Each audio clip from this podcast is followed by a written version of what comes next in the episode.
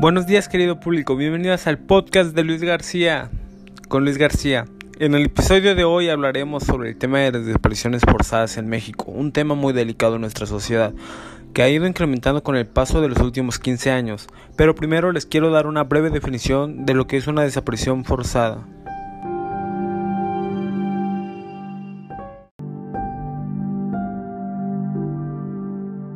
De acuerdo con la Convención Internacional para la Protección de todas las personas contra las desapariciones forzadas, se entiende por desaparición forzada el arresto, la detención, el secuestro o cualquier otra forma de privación de libertad que sea obra de agentes del Estado o por personas o grupos de personas que actúan con autorización, el apoyo o la quiescencia del Estado, seguida de la negativa a reconocer dicha privación de libertad o de ocultamiento de la suerte o el paradero de personas desaparecidas, sustrayéndolas a la protección de la ley. Aunque aquí es difícil hacer una apreciación sobre si hay o no una participación del Estado en las desapariciones forzadas o secuestros que ocurren en el país, puesto que hay más de 62 mil casos registrados de desapariciones de acuerdo a la Subsecretaría de Derechos Humanos y a la Comisión Nacional de Búsqueda. No se sabe con exactitud cuántos casos fueron por desaparición forzada en los que participó el Estado y cuántos por un secuestro, narcotráfico, que aún así se sabe que hay nexos de funcionarios de Estado y del propio sistema político, etc. El punto es que hay un gran incremento de casos en los últimos años en el país.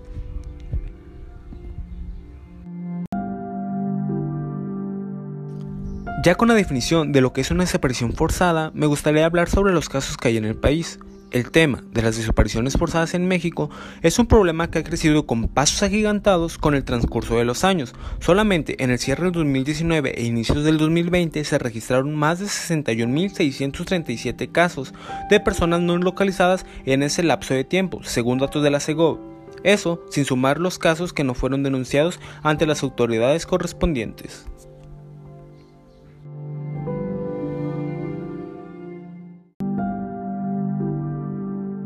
Simplemente como dato, los estados con mayor número de desapariciones fueron Jalisco, Sinaloa y Tamaulipas, todos superando la cantidad de 2.000 casos, siendo Jalisco el estado con más personas desaparecidas, dando actualmente entre desaparecidos y personas no localizadas 8.737 víctimas, de los cuales 1.076 fueron mujeres y 7.651 hombres, sumando a 8 casos de sexo no identificado. La cifra es muy alarmante y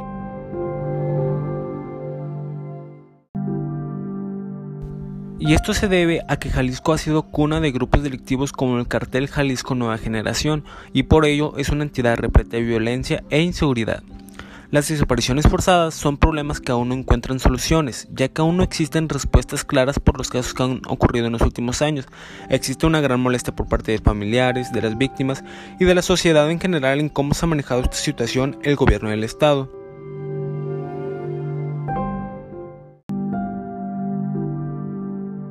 Ocurren no solamente casos de desapariciones, sino de fosas clandestinas que son terrenos baldíos, lotes o incluso casas o lugares abandonados, donde se han encontrado miles de cuerpos de víctimas de esta índole. Algo que me llama mucho la atención es que no hay un sistema claro por parte de las autoridades, esto de acuerdo a las declaraciones de Carla Quintanilla, titular de la CNB, en la que resalta que hay que establecer las responsabilidades de las autoridades. En este caso, ella comenta sobre un proyecto que aún está en pañales, sobre cómo buscar e identificar a las víctimas de desapariciones en las fosas que existen a lo largo y ancho del país. Confía en diseñar una metodología, tecnología y capacitación para contar con reportes diarios de desapariciones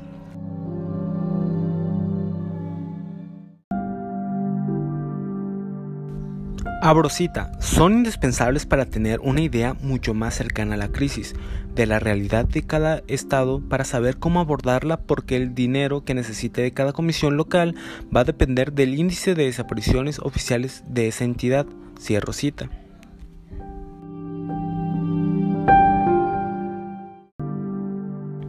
Tengo que hacer un hincapié sobre la cantidad de fosas que hay en el territorio nacional, que como anteriormente dije, pueden ser desde bosques, terrenos baldíos, casas, etc., donde se han encontrado miles de cuerpos y donde buscan implementar un plan para poder encontrar la mayor cantidad de cadáveres posibles. Por medio de un voluntariado con ayuda de personas que se ofrecen a hacer este tipo de servicios. Además, debo mencionar que por la ineficiencia del gobierno, los familiares y amigos de las víctimas son los que han tenido más avances sobre este tema, ya que las autoridades no les han dado una respuesta clara y contundente, ellos han decidido buscar e investigar por su propia cuenta.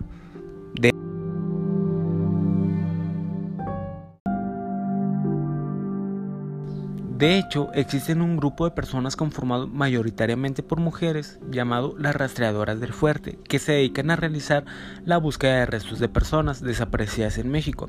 Esta idea surgió en el estado de Sinaloa en el año 2014, cuando alrededor de 200 familiares de personas desaparecidas se dirigieron a terrenos baldíos y con herramientas como picos y palas comenzaron a escarbar para encontrar cuerpos o restos humanos.